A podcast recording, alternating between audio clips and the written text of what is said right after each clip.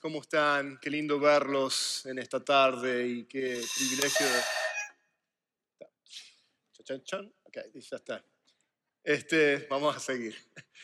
Bueno, qué lindo verlos nuevamente. Feliz año nuevo a cada uno de ustedes, eh, de parte de nuestra familia. Ah, qué linda familia tenemos acá en Sugar Creek, a cada uno de ustedes. Espero que hayan gozado de este tiempo de fiesta junto con sus seres queridos. También quiero saludar a nuestras, a nuestras visitas, aquellos que están acá por primera, segunda vez también. Qué hermoso tenerlos acá y qué privilegio de que hayan escogido estar con nosotros en este domingo y también aquellos que se han conectado en línea. Eh, qué bendición que eh, nos permites entrar en tu hogar y que estamos aquí juntos ahora hablando y poder yo traer en esta, en esta tarde el mensaje, la preciosa palabra del Señor. Y quiero agradecer también a nuestro pastor por permitirme una vez más de poder compartir el mensaje con ustedes en esta tarde. Mi nombre es Henry Amadío, para aquellos que no me conocen, soy uno de los diáconos aquí de la iglesia, así que bueno, qué lindo estar acá nuevamente con ustedes compartiendo el mensaje. Miren, en la vida todos enfrentamos tiempos difíciles en los cuales nosotros necesitamos ayuda, ¿no es cierto? Cada uno de nosotros necesitamos esa ayuda. Sufrimos problemas que a veces nos dan una sensación de incertidumbre, ¿no es cierto?, de impotencia, de inseguridad o de temor. El hecho de, estar comenzando un nuevo año eh, trae para mucha gente esa inseguridad o esa incertidumbre, o aún el temor o, o también la ansiedad. Y la pregunta que muchas veces nos hacemos o a menudo nos hacemos es de dónde podemos encontrar esa ayuda o de dónde puede venir nuestra ayuda.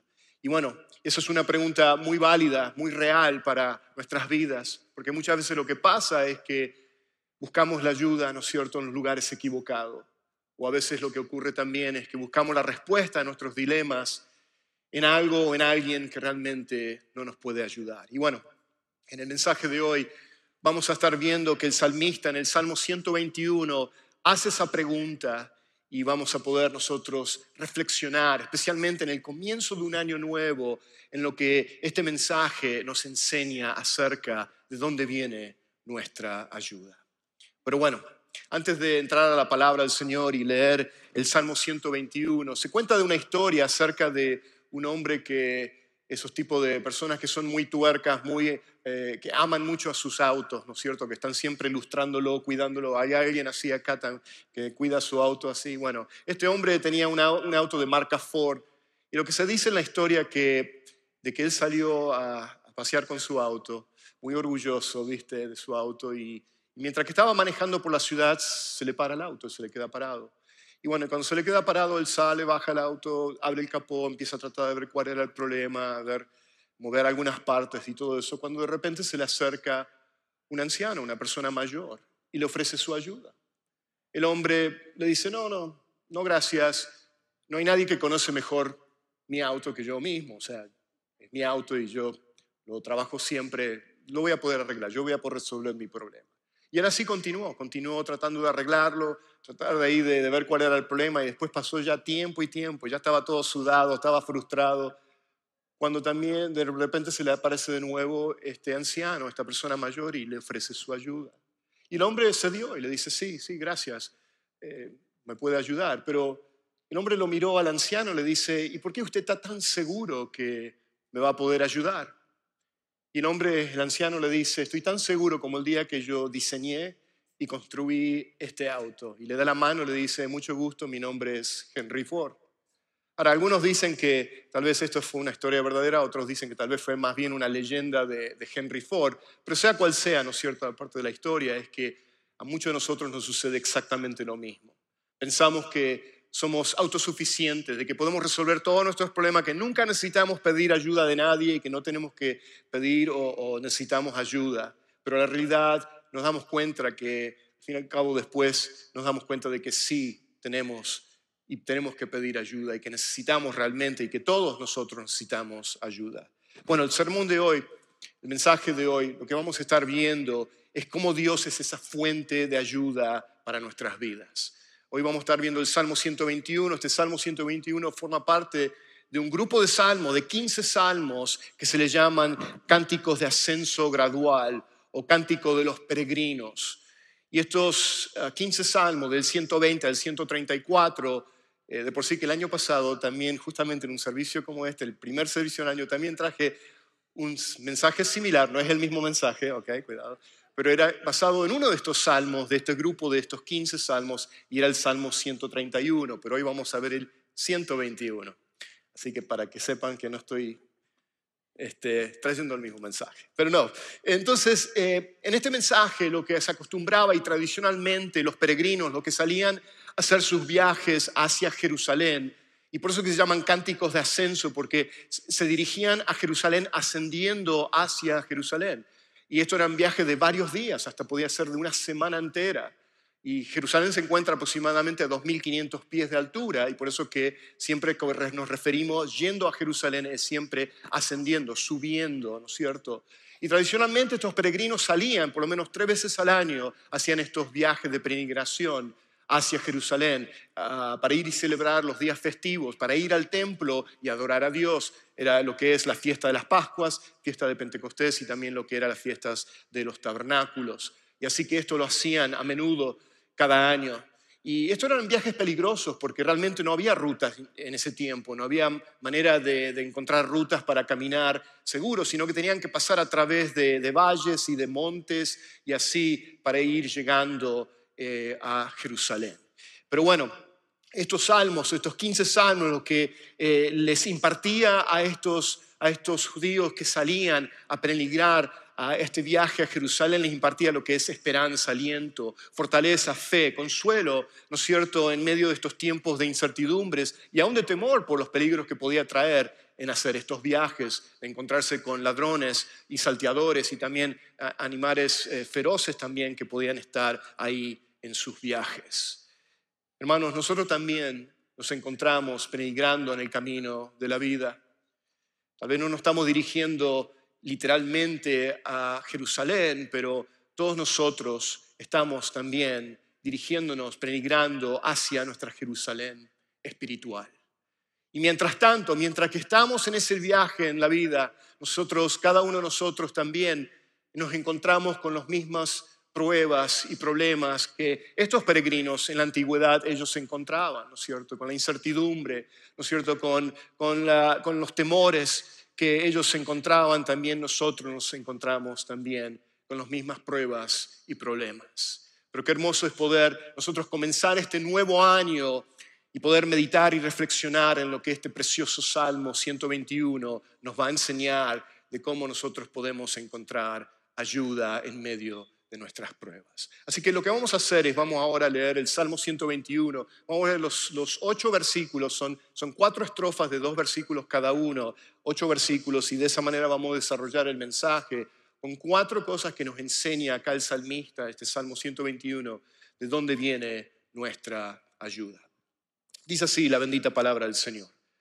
Levantaré mis ojos a los montes, ¿de dónde vendrá mi ayuda? Mi ayuda viene del Señor que hizo los cielos y la tierra. No permitirá que tu pie resbale. No se adormecerá el que te guarda. Jamás se adormecerá ni dormirá el que guarda a Israel. El Señor es tu guardador. El Señor es tu sombra a tu mano derecha. El sol no te irá, herirá de día ni la luna de noche. El Señor te protegerá de todo mal. Él guardará tu alma.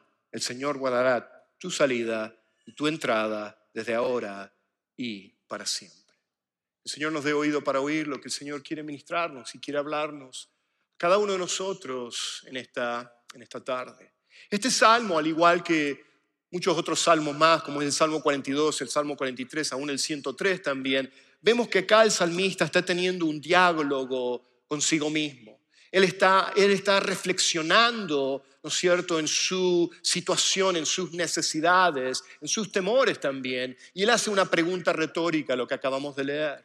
Y él hace esta pregunta retórica, y sabemos que es retórica porque él nos contesta en el siguiente versículo, en el versículo 2, él nos da la respuesta de quién es su ayuda o de dónde viene su ayuda. Pero la respuesta, o sea, el motivo por el cual él hace esta pregunta retórica es para realmente recordarse a sí mismo, ¿no es cierto?, quién es su Dios y cuánto nosotros necesitamos volver a la bendita palabra del Señor para recordarnos vez tras vez también de quién es nuestro Dios. Y él lo hacía en una manera de fortalecer su fe, de hallar consuelo, de hallar, ¿no es cierto?, descanso en sus caminos. Y es hermoso ver de cómo él comienza en la primera persona, de hablarnos de que de dónde vendrá mi ayuda. Y él dice, mi ayuda viene del Señor. Es mi ayuda, Él es tu ayuda. Y es un Dios personal y es hermoso de ver cómo Él, ¿no es cierto?, nos los demuestra y nos los muestra así en este precioso salmo. Cuando el salmista comienza el salmo, lo que acabamos de leer, él levanta sus ojos y él está mirando hacia la distancia. Y dice que él está mirando a los montes que él tiene delante de él. Y es muy posible, ¿no es cierto?, en esta peregrinación, saliendo de las diferentes comarcas y regiones de donde ellos salían, ¿no es cierto?, y dirigiéndose hacia Jerusalén, que a la distancia él podía ver los montes que rodeaban Jerusalén, podía ver el monte Sión, ¿no es cierto?, donde se encuentra ahí el templo, el templo donde él se dirigía para ir a adorar al Señor. Pero bueno, y creemos que es posible que Él está mirando a los montes en una manera de, anticipación, de buscar, ¿no es cierto?, eh, ayuda, de buscar un lugar de refugio, de buscar un lugar en el cual podía traer seguridad para Él, un lugar donde Él podía encontrar ayuda. Los montes normalmente representaban eso, representaban un lugar de refugio, un lugar de ayuda en contra de los enemigos de Israel. ¿Se acuerdan el rey David también?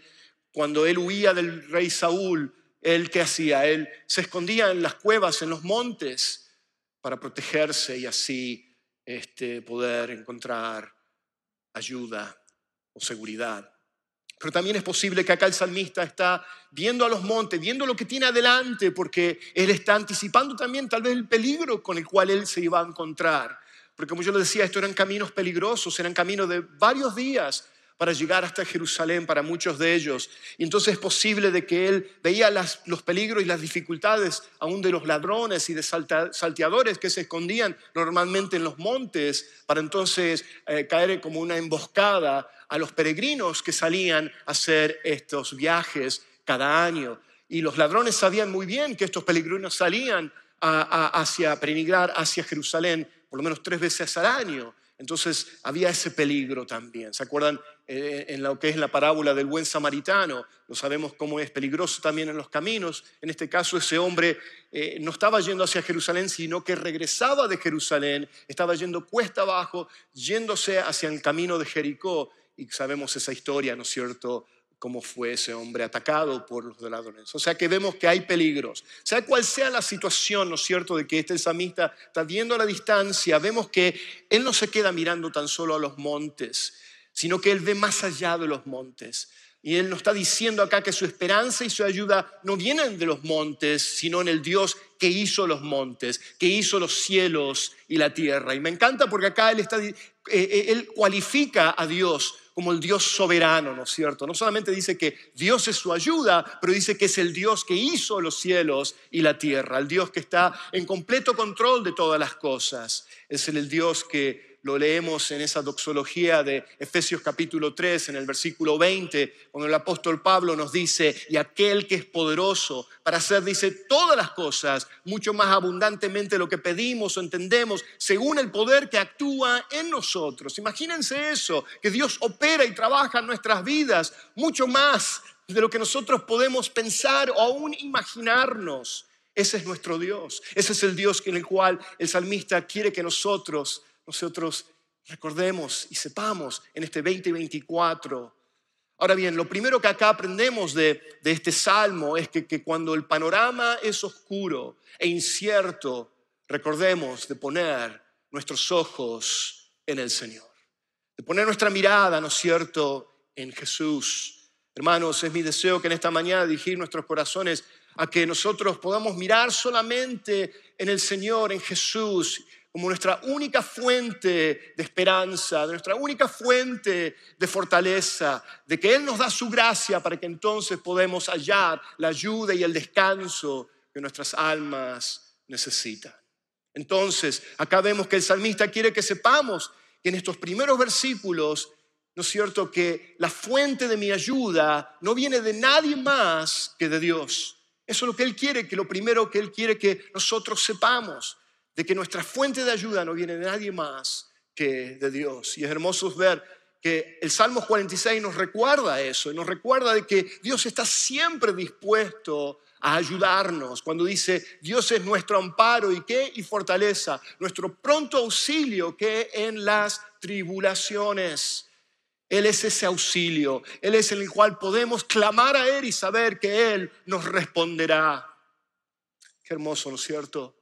Saber de que nuestro gran Dios es un Dios que nos ama y que está constantemente velando por nosotros. Ahora bien, se dice de, David Livingstone, el renombrado misionero y explorador escocés del continente africano, de que él antes de, salir en su, en su, viaje misionero hacia el continente africano, a la edad de 28 años de edad, en 1840, se dice que él leyó este Salmo 121 y oró junto con su padre y su hermana antes de partir al muelle donde el barco lo iba a llevar al continente africano. Y podemos saber de que aunque él tenía por delante un futuro incierto, de que David Livingstone encontró realmente la fortaleza de enfrentar lo desconocido, de enfrentar los peligros que iban a venir a su vida, porque después su esposa fallece años después eh, eh, eh, ahí en África. Y él pudo enfrentar todo esto porque él tuvo su mirada en el Señor.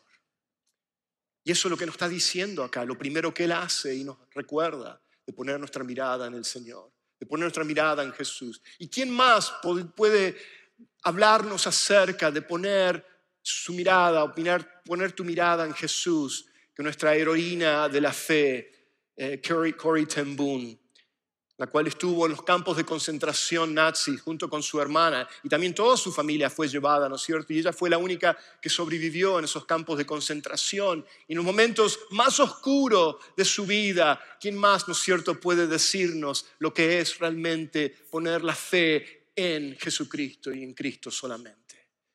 Y ella dijo una vez acerca de esto, dice, mira a tu alrededor y te angustiarás. Mira hacia adentro, dice, y te deprimirás pero si miras a Jesús, descansarás. Amén. Amén. Ese es el verdadero descanso que todos nosotros, amén, que podemos encontrar. Es lo que Hebreo 12 nos dice, ¿no es cierto? Puesto los ojos en Jesús, el autor y consumador de la fe. Él es quien nos da la fe, de poder creer, de poder nosotros confiar en Él y poder hallar, ¿no es cierto? Eh, y ser inundados de su gracia para encontrar la fortaleza que todos necesitamos y así de esa manera entrar, encontrar el descanso que nuestras almas necesitan. Hermano, hermana, ¿tienes temor? Mira a Jesús y Él te dirá, no temas porque yo estoy contigo, no desmayes porque yo soy tu Dios que te fortalezco, siempre te ayudaré, siempre te sustentaré con la diestra de mi justicia. ¿Se dan cuenta? Que siempre dice que estará ahí con nosotros. Estás desanimado, te sientes con depresión. Mira a Jesús y escucharás su voz decirte, sé fuerte y valiente, no temas ni te acobardes, porque el Señor tu Dios estará contigo donde quieras que vayas. Estás abatido, estás caído, no tienes más fuerza, quieres tirar la toalla. Escucha su voz, mira a Jesús y escucharás que Él te dirá, muchas son las aflicciones del justo, pero de todas ellas, dice, librará Jehová. Así que eso es lo que debemos de hacer y es lo primero que acá, amén, es lo primero acá que el salmista en estos dos primeros versículos Él nos está diciendo que Dios es esa fuente de nuestra ayuda. Pero en los siguientes eh, seis versículos que vamos ahora a ver, del 3 al 8, vemos que el salmista en este Salmo 121, lo que Él está haciendo ahora es que nos va a explicar un poco más, ¿no es cierto? Nos va a mostrar de qué manera Dios nos ayuda. Y eso entonces me lleva a la primera manera que Dios nos ayuda, que, que aunque pasemos por la tormenta, por las pruebas, recordemos que Dios nunca nos abandonará, porque Él es quien nunca duerme. Nunca nos abandonará, porque Él nunca duerme. Nunca quedaremos en el olvido. El Señor es como que a veces pensamos que Dios viene a ayudarnos y después se va, pero no es así nos damos cuenta que cuando dice que Él siempre estará, que jamás se adormecerá, ¿no es cierto?, el que guarda a Israel, lo que nos está diciendo de que, de que Dios promete nunca dejarnos Y qué hermoso saber que nuestro gran Dios, ¿no es cierto?, vela por nosotros, vela por nuestras almas, vela por nuestro cuidado. Y que Él entra en cada una de nuestras circunstancias, no es un Dios de afuera, de que está tan solo observando nuestros problemas y nuestras situaciones, sino que Él promete estar con nosotros en medio de nuestras situaciones y nuestros problemas. Una vez, ah, en una ocasión, le preguntaron al gran conquistador Alejandro Magno, de que cómo él podía, ¿no es cierto?, dormir tan tranquilo, ¿no es cierto?, estando sabiendo de que él estaba tan rodeado de tantas, de tantas ah, amenazas, de tantos enemigos que querían matarlo. Y él dijo lo siguiente, él dijo, Parmenión, mi leal guardián y general que está a mi servicio, él vela por mi seguridad. O sea, Alejandro Magno este gran conquistador griego, tenía, él estaba seguro de que él podía dormir porque tenía un, soldado que era un general, que era muy leal, ¿no es cierto? Muy fiel en cuidarlo día y noche para que él pudiera descansar. Ahora, hermano, yo te digo, cuánto más nosotros Podemos y debemos dormir confiados cuando Dios es quien vela por nosotros, el que no duerme, el que no descansa, el cual podemos decir, como dice el Salmos 4.8, dice, en paz me acostaré y así mismo dormiré, porque solo tú me haces vivir, ¿qué? Confiado. Hermanos, eso es lo que el salmista quiere que nosotros captemos y nosotros podamos vivir en este 2024. Me acuerdo cuando mis hijas eran pequeñas, eh, la única manera que ellas se iban a dormir es que si yo iba al cuarto con ellas y me acostaba con ellas y las tenía a nosotros agarradas de las manitos, ¿no es cierto? Y entonces yo esperaba que hasta que se fueran a dormir. Después yo así despacito, muy en silencio, me salía del cuarto para que no se volvieran a despertar. Así es nuestro Padre Celestial, que nos tiene de la mano firmemente agarrado, como dice su palabra, que estamos en el hueco de su mano y podemos entonces descansar y hallar paz a nuestras almas. A menudo cuando estamos en medio, ¿no es cierto?, de las pruebas, en medio de, de, las situaciones adversas de nuestras vidas, ¿no es cierto? Podemos mirar atrás en el 2023 y recordar tal vez los momentos difíciles que hemos pasado, las pruebas, las necesidades, los problemas familiares, problemas económicos, enfermedades, aún el fallecimiento tal vez de nuestros seres queridos pero podemos estar seguros, ¿no es cierto?, de que aunque a veces quedamos cegados eh, por todo eso que está delante de nosotros y no podemos ver más allá ¿no es cierto?, de las promesas de Dios y ver que Él es quien está ahí con nosotros y pensamos a veces que Dios se ha olvidado de nosotros, pensamos a veces de que Dios nos ha abandonado, pero qué hermoso porque el salmista nos dice, jamás, dice, se adormecerá ni dormirá el que guarda a Israel. Y aunque pensemos entonces que Dios se ha olvidado de nosotros, Dios nunca, nunca nos abandonará y nos dejará en el olvido. No importa qué es lo que sintamos en ese momento, porque los sentimientos son reales, ni son buenos ni malos, pero si tenemos sentimientos, porque somos humanos en sentir a veces y sentirnos de esa manera. Pero es ahí donde nosotros no vamos ni caminamos por lo que sentimos, sino por, por fe, por fe en sus promesas. Es hermoso de ver acá de que la palabra guarda o guardar o guardador es mencionado seis veces en este, en este salmo. Y, es del viene del verbo en hebreo de llamar. Y por eso que dice acá en los versículos 3, ah, eh, no se adormecerá el que te guarda, eh, jamás se adormecerá ni dormirá el que guarda a Israel en el versículo 4. Versículo 5, el Señor es tu guardador, el Señor es tu sombra tu mano derecha y después dice en el versículo 7, el Señor te protegerá, que también es una manera de traducir el de guardarnos, de cuidarnos. Y así después termina en el versículo 8, el Señor guardará tu salida y tu entrada para siempre. Cada uno de esos viene de ese verbo llamar y que significa lo siguiente. Significa vigila de cerca, con mucho cuidado, protege, guarda, preserva y atiende como un pastor que vigila, dirige y conduce y cuida a sus ovejas. Qué hermoso es poder saber y ver de que Dios de esa manera Él vela por nosotros, de esa manera Él cuida por nosotros, de esa manera Él es el quien nunca cierra sus ojos a nuestra condición, a nuestra situación, a nuestras necesidades, sino que Él vela, como ya les decía, constantemente por nuestras almas. Y cuando Él vela por nosotros, cuando Él vela por nosotros, acá nos dice de que no permitirá que tu pie resbale. ¿Para qué significa eso? Lo que eso significa es que su cuidado, el hecho de que Él vela por nosotros, nos hace permanecer firmes en los caminos de la fe.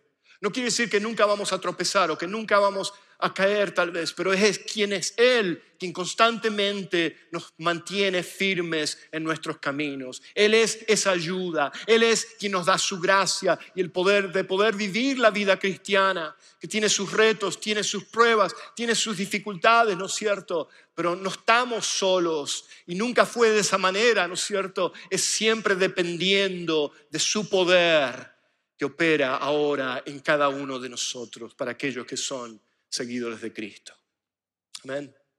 No solo el Señor nunca nos abandonará, después Él continúa en los versículos 5 y 6 y nos hace recordar de que recuerda que el Señor es quien te guarda y quien trae alivio en medio de tus pruebas. Fíjense lo que Él dice ahí. El primero dice, el Señor es tu guardador. Y Judas 1.24 nos afirma lo que acá el salmista nos está diciendo esta realidad y dice, y aquel que es poderoso para guardaros de sin caída y presentarnos sin mancha delante de su gloria con gran alegría, con gran gozo. Y eso lo que nos está hablando es de que Él aún mantiene y cuida nuestra herencia eterna, de que la salvación es para siempre. Para aquel que ha puesto su fe en Jesucristo, desde el momento de ese momento esa persona tiene vida eterna. Y de ahí para toda una eternidad es Dios quien mantiene aún también esa herencia eterna, esa salvación. Amén. Para que nosotros continuemos perseverando siempre en la fe. Y después Él continúa diciéndonos acá de que el Señor es tu sombra a tu mano derecha. Y acá trae una manera de comparar a Dios como una sombra, metafóricamente hablando, como que Él sería nuestra sombra cuando estamos hablando de sombra, quiere decir que Él está siempre a tu lado. cuando pienso de sombra, ¿no es cierto? Es cuando cuando, como cuando tú estás caminando y ves tu sombra, siempre camina contigo, siempre está a tu lado. Eso me viene a la mente cuando hablamos de que Dios es nuestra sombra. Pero también está acá el, salmista hablándolo de un punto de vista de que Él es quien nos cubre, ¿no es cierto?, como una sombra para traer alivio, especialmente cuando estamos hablando del, del sol abrasador, ¿no es cierto?, especialmente para aquellos que estamos aquí en Houston. No sé dónde nos estás viendo en línea, pero acá en Houston hace un calor donde uno si pone un huevo encima del auto se cocina prácticamente. El sol es un sol abrasador, un sol que hace daño. Al igual también en el tiempo en el Medio Oriente, para estos peregrinos era peligroso, ¿no es cierto? Ellos tenían que buscar un lugar de sombra en estos viajes que eran largos. Bueno, acá nos está diciendo de que Dios es esa sombra. Y bueno, la sombra trae alivio en medio del sol abrasador y así es el Señor en el calor de nuestras pruebas y nuestras noches oscuras del alma. Él trae alivio y paz a nuestras almas agobiadas.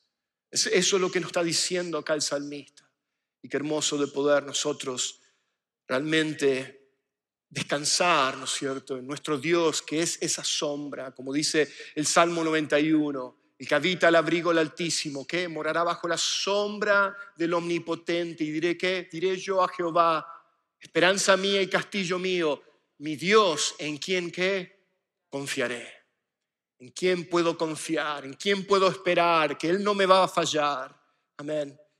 Y después termina diciéndonos en el versículo 6, que el sol no te herirá de día ni la luna de noche. Y esto acá, la idea que transmite esto el salmista es de que nuestras noches, o sea, tanto el día y la noche, Dios continuamente y constantemente está cuidándonos, constantemente le está guardando nuestras vidas. Y bueno, y por último ya, en los últimos dos versículos ya, el Señor no solamente es nuestra ayuda y quien nunca nos va a abandonar y no vamos a quedar en el olvido, No solamente el Señor es nuestro quien guardará también trayendo alivio a nuestras almas, paz a nuestras almas, sino que también Dios nos ofrece un cuidado constante y fiel, constante y fiel. Fíjense que nos dice ahí, el Señor te protegerá de todo mal, Él guardará tu alma, el Señor guardará tu salida y tu entrada desde ahora y para siempre. Ahora, ¿cómo podemos nosotros reconciliar esto? Que dice que te protegerá de todo mal.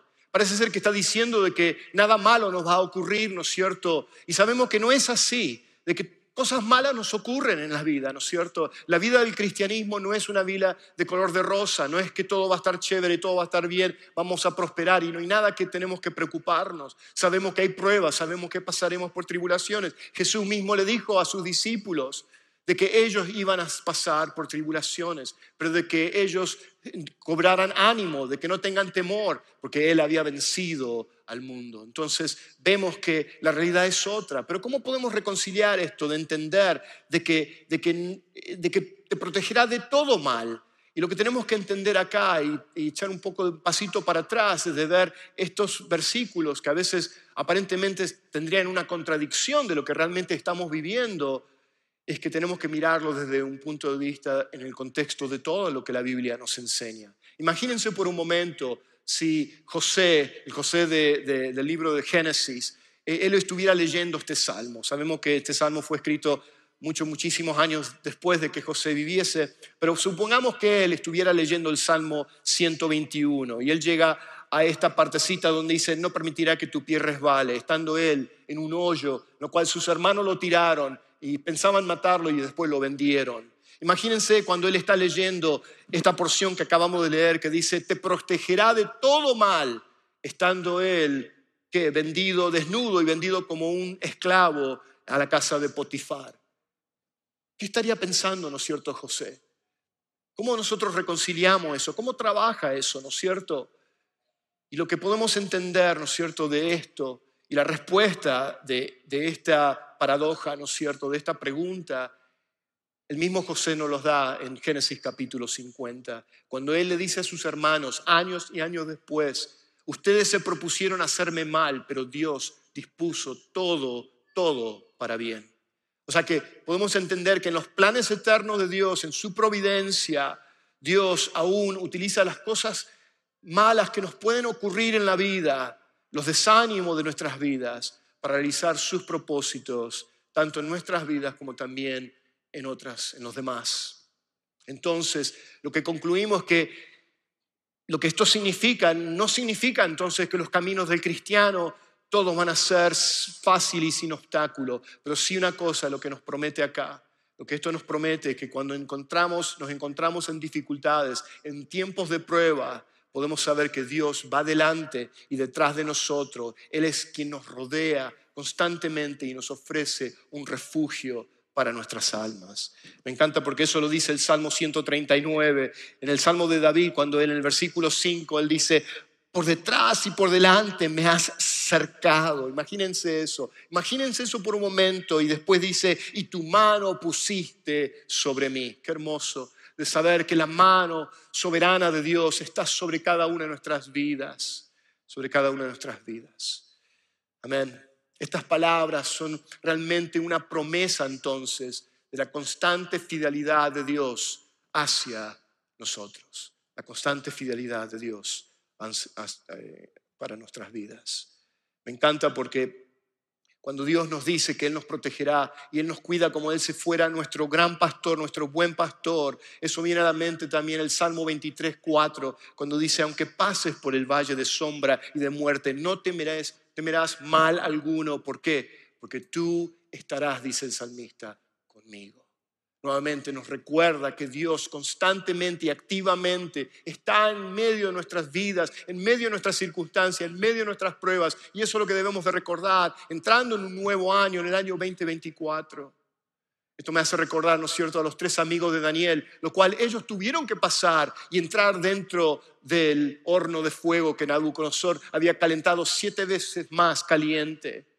O sea que ellos no, Dios no los libró de entrar dentro del horno de fuego, pero lo precioso y hermoso de, lo que nos confirma, ¿no es cierto?, el Salmo 23, de que tú estarás conmigo es que cuando ellos entraron en ese horno de fuego, había un cuarto hombre que se encontraba juntamente con ellos. Y como muchos dicen, es una preaparición de Cristo, una cristofonía. En ese tiempo, ¿no es cierto? En el Antiguo Testamento de la aparición de Cristo, Cristo estaba juntamente con ellos ahí en ese horno de fuego. Y así es con nuestras vidas, hermanos. Y bueno, ya terminando, el Salmo termina diciéndonos que Él dice, Él guardará tu alma, el Señor te guardará en tu ida y vuelta como dice la traducción acá, Él guardará tu salida y tu entrada desde ahora y para siempre. Y eso es lo que nos está diciendo entonces, que nuestros caminos, hermanos, nuestros caminos desde este mismo momento, desde este mismo instante hasta la eternidad, están fuertemente custodiados por nuestro Padre Celestial. Podemos estar seguros de eso, hermanos, seguro. Amén.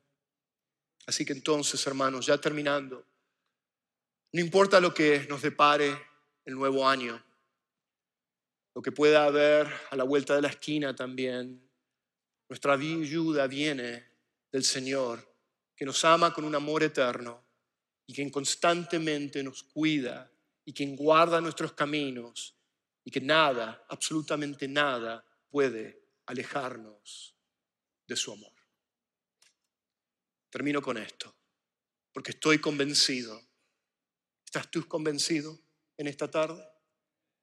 Porque estoy convencido de que ni la muerte, ni la vida, ni ángeles, ni principados, ni lo presente, ni lo porvenir, ni los poderes, ni lo alto, ni lo profundo, ni ninguna otra cosa creada nos podrá separar del amor de Dios que es en Cristo Jesús, Señor nuestro.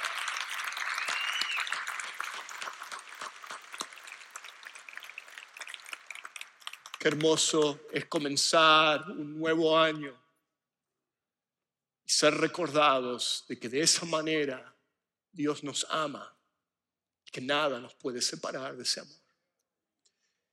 Ahora bien, si tú estás aquí y tú nunca has puesto tu fe en Jesucristo, la única manera que tú puedes experimentar en tu vida este amor, esta ayuda, este socorro que Dios nos trae, es a través de que tú pongas tu fe en Jesús como tu único y suficiente Salvador. Él vino a morir por tus pecados y mis pecados. Él tomó tu lugar en esa cruz para que entonces tú no sufrieras la ira de Dios, la separación eterna de un Dios que es santo. Y es a través de poner tu fe, tu plena, y total confianza en lo que Él hizo por ti y por mí en esa cruz, que te hace ser un seguidor de Cristo, un cristiano. Me gustaría mucho de que si tú deseas hacer eso, saliendo por estas puertas atrás, a la mano derecha, tenemos un lugar llamado el Centro de los Siguientes Pasos. Ahí tenemos, vamos a tener colaboradores, ahí me voy a encontrar también yo, voy a estar ahí presente. Y si tú quieres saber más acerca de recibir a Cristo como tu Señor y Salvador, hazlo hoy. Hazlo hoy. Qué mejor comenzar este nuevo año entregando tu vida, tu corazón totalmente a Él. Hermanos, qué hermoso, ¿no es cierto? Saber que Dios nos ama con ese amor y que Él es esa ayuda que todos necesitamos. Vamos a orar. Padre eterno, te amamos y te damos gracias. Gracias Señor por ser quien nos ha prometido que nunca nos dejarías y nunca nos desampararías. Aunque a veces Señor titubeamos y aún a veces Señor dudamos Señor. Señor, perdónanos Señor. Tú nos has confirmado, nos has afirmado una y otra vez a través de este salmo Señor, de que como dice el salmista, ¿de dónde vendrá mi ayuda? Mi ayuda viene de Dios que hizo los cielos y la tierra, que tengamos eso siempre presente durante este año, Señor, sabiendo de que tú nunca nos abandonarás, nunca estaremos en el olvido, que siempre nos guardarás y velarás por nuestras vidas, por nuestras familias, Señor. Gracias, Señor, por saber que tú lo harás constantemente y por toda una eternidad. Estoy seguro en tus brazos, oh Dios estamos seguros en tu hueco de tu mano. Te amamos y te damos gracias. Pedimos todo esto en tu nombre, en el nombre de Jesús. Amén. Gracias, hermanos. Que les bendiga.